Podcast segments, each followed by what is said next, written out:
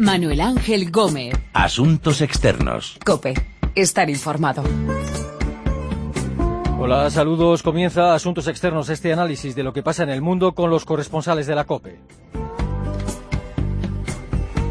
Vamos a poner nuestro punto de mira en la CIA y en sus brutales métodos de interrogatorio desde el 11 de septiembre de 2001, algo que ha destapado el Senado norteamericano en un informe.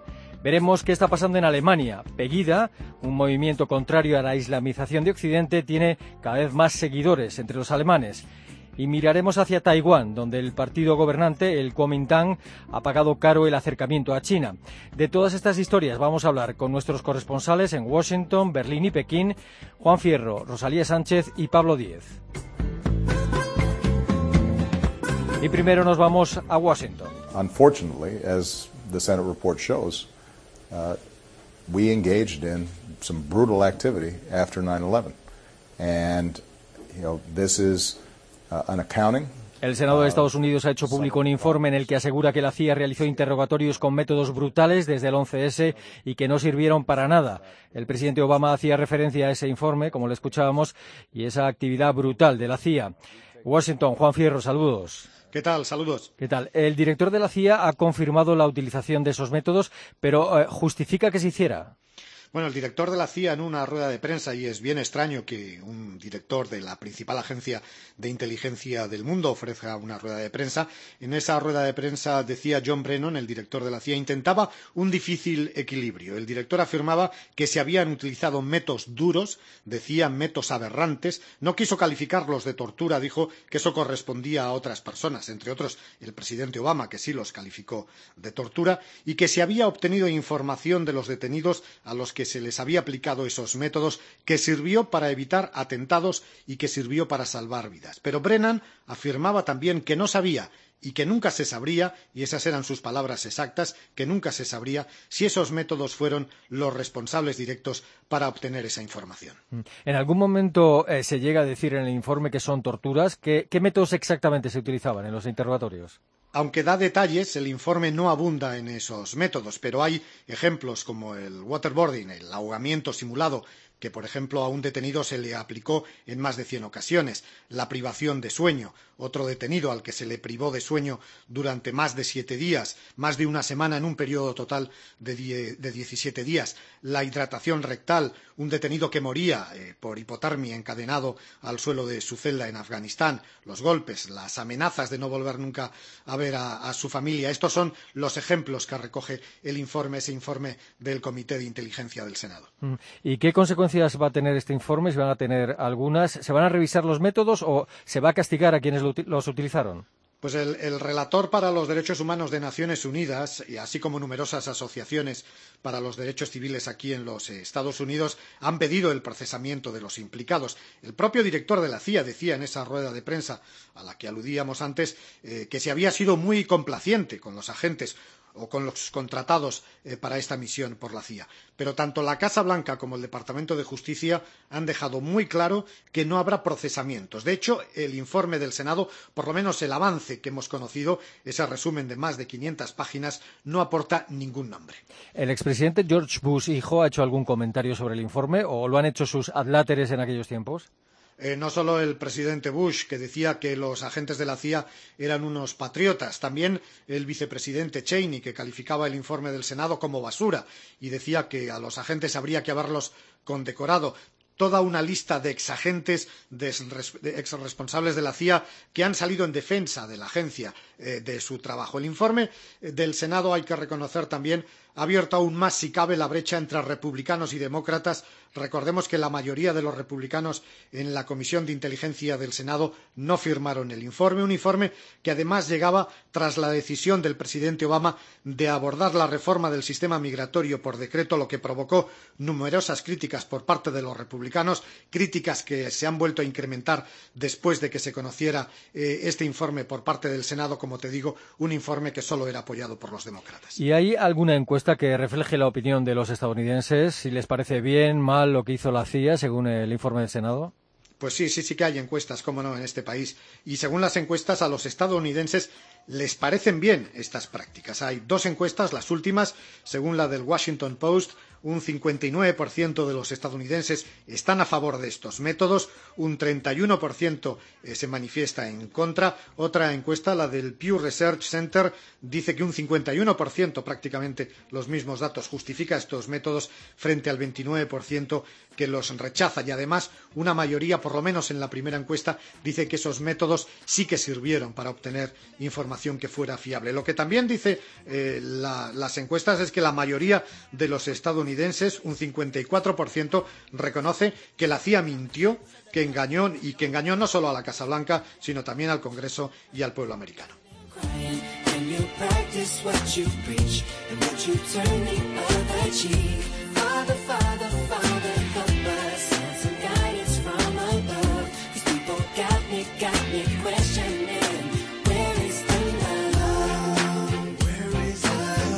El informe del Senado sobre los brutales interrogatorios de la CIA desde el 11S. En Alemania, Pegida, un movimiento contrario a la islamización de Occidente, coge fuerza.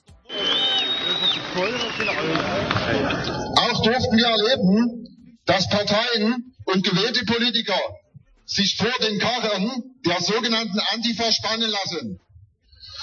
gemeinsame Erklärungen unterzeichnen, zu Gegendemonstrationen aufrufen und dabei außer Acht lassen, dass gerade diese Antifa zu Gewalt gegenüber Andersdenkenden aufruft.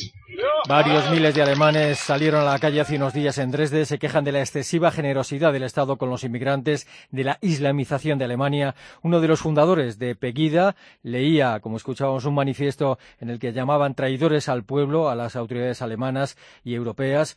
Berlín, Rosalía Sánchez, saludos. Hola, buenas tardes. Eh, ¿Qué está pasando en Alemania? Bueno, eh, son manifestaciones que se vienen produciendo ya desde el mes de octubre y que van ganando eh, más y más personas a medida que pasan las semanas. Eh, este lunes hubo 15.000 personas en Dresde, la manifestación hasta ahora más numerosa. El lunes anterior había 10.000, es decir, que van aumentando de miles en miles a ritmo por semana y, va creciendo más. ¿En qué, ¿En qué, está basado este movimiento de protesta? Pues en motivos muy diferentes. Eh, es un movimiento poliédrico, aglutinador de muchos descontentos sociales muy diferentes. Hay desde eh, eh, una plataforma de Internet, que es la que surge, la que convoca las manifestaciones, que, da nombre al, al, movimiento. Se llaman Patriotas Europeos contra la Islamización de Occidente, que protestan eh, por la facilidad con la que se está dejando entrar asilados políticos que vienen de Siria, de Irak y que puede conseguir convertirse muy fácilmente una vez en Europa en potenciales terroristas en suelo alemán, por ejemplo, en múltiples albergues para refugiados. Esa es la base de la protesta. Pero a esto se han sumado, eh, por ejemplo, el NPD el partido de extrema derecha alemana de tintes neonazis, que apoya este movimiento y que va a las manifestaciones. Se ha sumado, por ejemplo, eh, también grupos de hooligans, grupos de hinchas de fútbol, como el de, de fútbol, como el de Colonia, que tienen a su vez también ramificaciones con la extrema derecha, que han creado un movimiento hooligans contra salafistas, se llama, y que está claramente cercano también a la escena neonazi. Mm, se han sumado, eh, por ejemplo, Alternative für Deutschland, que es un partido político que tiene ahora mismo las encuestas de intención de voto en unas generales hasta el 10% y que es un partido anti-euro. Lo que quiere es disolver el euro o recortarlo de forma que sobren los, los países del sur de Europa, por ejemplo. Y luego muchas personas normales que viven un momento de económico de incertidumbre, de mucha precariedad, porque Alemania, aunque es el país más rico de la Unión Europea, también hay pobreza. Y todo esto amasado, agitado como un cóctel, pues da eh, como fruto estas manifestaciones. Estas manifestaciones se vienen celebrando desde hace tiempo, como comentabas. Eh, ¿Por qué en Dresde? Bueno, no solamente en Dresde. ¿eh? Eh, en Dresde, digamos que ha cogido bastante eh, peso el movimiento porque aglutina a, los, el voto protesta de los Länder orientales de Alemania que se van a Dresde el lunes a manifestarse, incluso desde otras ciudades, desde otros estados. Pero hay también, por ejemplo, en Düsseldorf, donde es, eh, en vez de ser Pegida, que es el más numeroso, se mm, toman el nombre de Düsseldorf y se llaman Dugida. En Bonn, que hay manifestaciones también muy eh, y en Colonia muy, eh, muy eh, eh, numerosas, pues también está el movimiento Bogida. Es lo mismo, solo que repartido por diferentes ciudades y está surgiendo como setas eh, en todo el territorio de Alemania. Mm. El presidente alemán ha dicho que son extremistas. ¿Hay miedo de que esto vaya más y que se convierta en un movimiento no deseado, en un movimiento que recuerde viejos tiempos? Eh, sí, de hecho las reacciones del gobierno ya dan a entender que es una preocupación. La canciller Merkel eh, lo ha reconocido públicamente a través de su portavoz, de Stephen Seibert, que está preocupada por este movimiento. Ah, se ha distanciado muy claramente. Incluso en su partido, igual que en el Partido Socialdemócrata, algunas personalidades del partido se han acercado a este movimiento, tratando de bueno, pues de, ganar ese voto protesta, ¿no? Merkel ha sido muy clara con que hay que poner distancias en esto. Su ministro de Justicia, por ejemplo, ha dicho que este movimiento es una vergüenza para Alemania, para dejar clara esa, esa distancia también. El, eh, el vicecanciller y ministro de Economía, Sigmar Gabriel, socialdemócrata, ha dicho que este movimiento debería de inmediato distanciarse de la extrema derecha, del NPD, de los neonazis, que debería poner distancias para ser creíble eh, para el resto de los alemanes, pero el hecho es que este movimiento, mm, las personas que lo dirigen, que son por, eh, personas anónimas, es lo el único elemento que tienen en común los diferentes eh, grupos o representantes de grupos que se van sumando al movimiento, que son anónimos, que no los conoce nadie, pues por ahora no hay ninguna intención de distanciarse de nadie. Son bienvenidos todos los que acudan a las manifestaciones de Pegida. Y eh, este movimiento Pegida, bueno, has dicho que en la manifestación eh, en la manifestación del otro día en Dresde participaba gente del NPD, de Alternative für Deutschland, pero la gente que participa en este movimiento o en estas manifestaciones tienen una orientación política definida. No, hay votantes de todos los partidos, hay muchos no votantes decepcionados con la política y en las pancartas no solamente eh, hay mensajes contra la islamización de Alemania, hay mucho mensaje de protesta contra la eh, numerosa inmigración desorganizada, contra todos los ciudadanos del sur de Europa que están llegando y, en fin, hay mensajes de protesta de lo más variopinto. Había pancartas que incluso que decían Putin hilf uns, eh, Putin ayúdanos. Es decir, que, son muchas opiniones muy diferentes, eh, que lo que tienen en común es que son ciudadanos anónimos, que no se sienten representados en ningún partido político y que tienen ganas de protestar eh, junto a quien haga falta.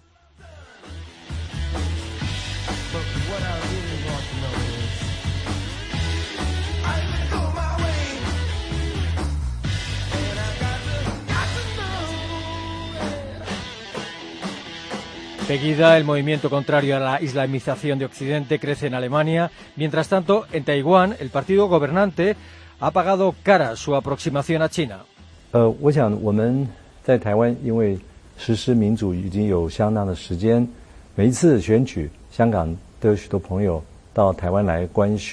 El Kuomintang se ha estrellado en las elecciones municipales y ha empezado a mover ficha. Escuchábamos al presidente taiwanés y hasta hace poco presidente del Kuomintang, Ma Ying-jeou, hablar en una entrevista de la democracia que disfruta Taiwán y los deseos de democracia que tienen en Hong Kong. Pekín, Pablo Díez, saludos. Hola, buenas, ¿qué tal? ¿Qué tal? Eh, a algunos taiwaneses no les gusta que su gobierno esté tendiendo puentes hacia China. ¿Por qué? Eh, básicamente porque esta derrota del Kuomintang lo que ha reflejado es el malestar que hay en Taiwán por el estancamiento de la economía, que ya no crece como al ritmo del, 8-9% que, que ha crecido en décadas anteriores, y también al acercamiento de su gobierno, de, este gobierno del Kuomintang, a China, que en buena parte de la población percibe como una pérdida de soberanía. Eh, no podemos olvidar que desde el final de la guerra civil, eh, que duró del año 45-49, cuando el generalísimo de China, que era del Kuomintang, Chiang Kai-shek, se refugió en Taiwán tras perder ante Mao Zedong, esta isla, que está al otro lado del estrecho de Formosa, en el sureste de China, ha sido un territorio independiente de facto. Pero realmente solamente una veintena de pequeños estados lo reconocen diplomáticamente. Eh, ante el auge cada vez mayor de China, que es su principal mercado y destino de sus inversiones, el electorado taiwanés se divide entre quienes apoyan la política de acercamiento del Kuomintang y los que temen que esta dependencia económica acabe sometiéndoles a Pekín, como alerta la oposición del Partido Democrático Progresista. Sobre todo porque desde que el presidente Ma Ying-jeou, que es del Kuomintang, subiera al poder en 2008, se ha relajado la tensión en China provocada por su antecesor, que es el independentista Chen Shui-bian, quien cumple una condena de, 19 años por, por corrupción. Por todo ello, el gobierno del Kuomintang ha firmado ya 21 importantes acuerdos comerciales con China que han rebajado la retórica belicista pero hay mucha gente que lo, que lo percibe como una, como una falta de independencia y temen que pueda perder su soberanía. Mm.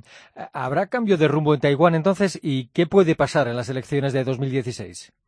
Realmente no se sabe qué va a hacer el Kuomintang porque no le queda otro remedio que cambiar de rumbo si quiere volver a conquistar al, electorado como ha hecho en las dos últimas elecciones generales, las de 2008 y luego las de 2012. Pero lo tiene muy difícil después de este, de este tropiezo, de este gran batacazo en estas últimas elecciones, precisamente por su acercamiento a China. Estos comicios municipales han sido los mayores que se han celebrado hasta la fecha en Taiwán porque estaban en juego 22 municipios y más de 11.000 cargos públicos. Y de ellos, el partido opositor, que es el Partido Democrático Progresista, se ha hecho con 13 ciudades y condados, mientras que el se ha quedado solamente con 6. Y otra formación independiente con los tres restantes.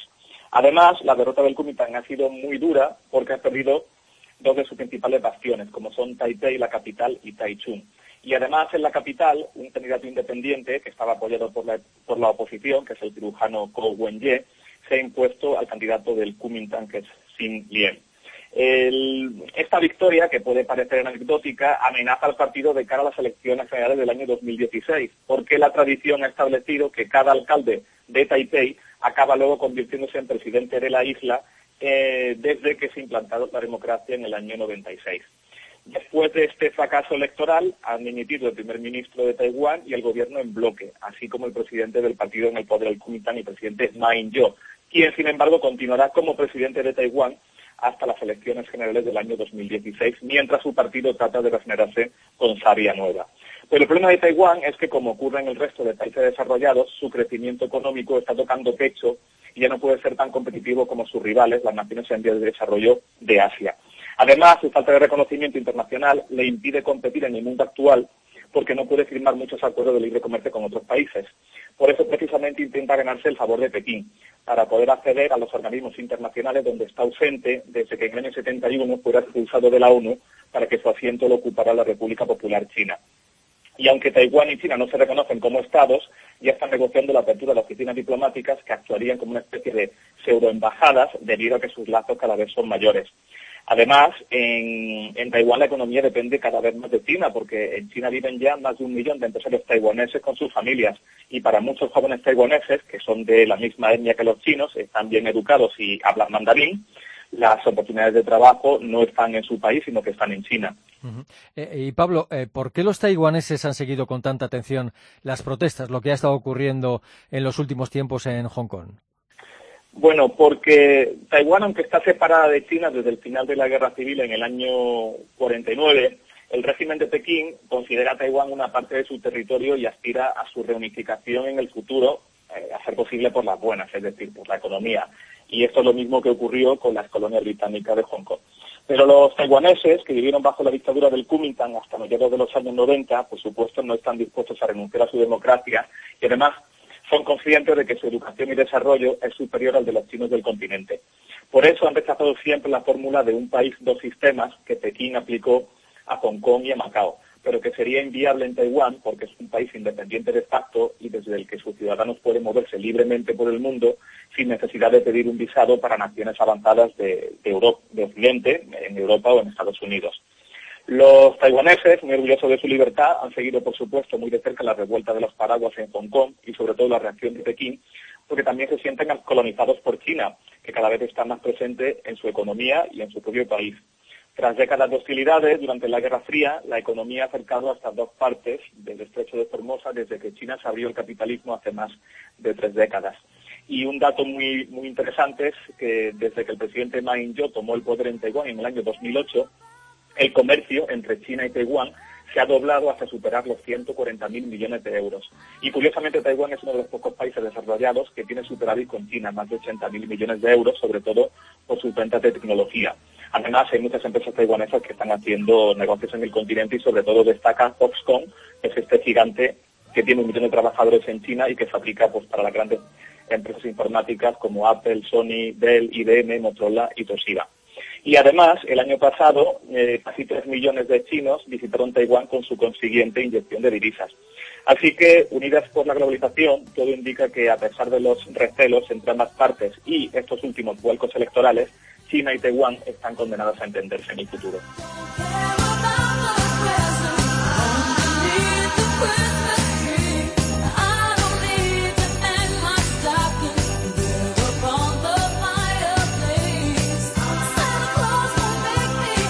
Kuomintang, el partido gobernante en Taiwán, paga caro su acercamiento a China. Pegida, un movimiento contra la islamización de Occidente, coge fuerza en Alemania y los brutales métodos utilizados por la CIA en sus interrogatorios. Son las historias de esta edición de Asuntos Externos en la que hemos contado con nuestros corresponsales en Pekín, Berlín y Washington. Recuerden que nuestra dirección de email es asuntosexternos.cope.es y que también estamos en Twitter, Asuntos Externos, todo junto. Y este es nuestro último programa de 2015. Estaremos de vuelta dentro de unos días, en los primeros días de enero. Hasta entonces, feliz Navidad y feliz comienzo de 2015.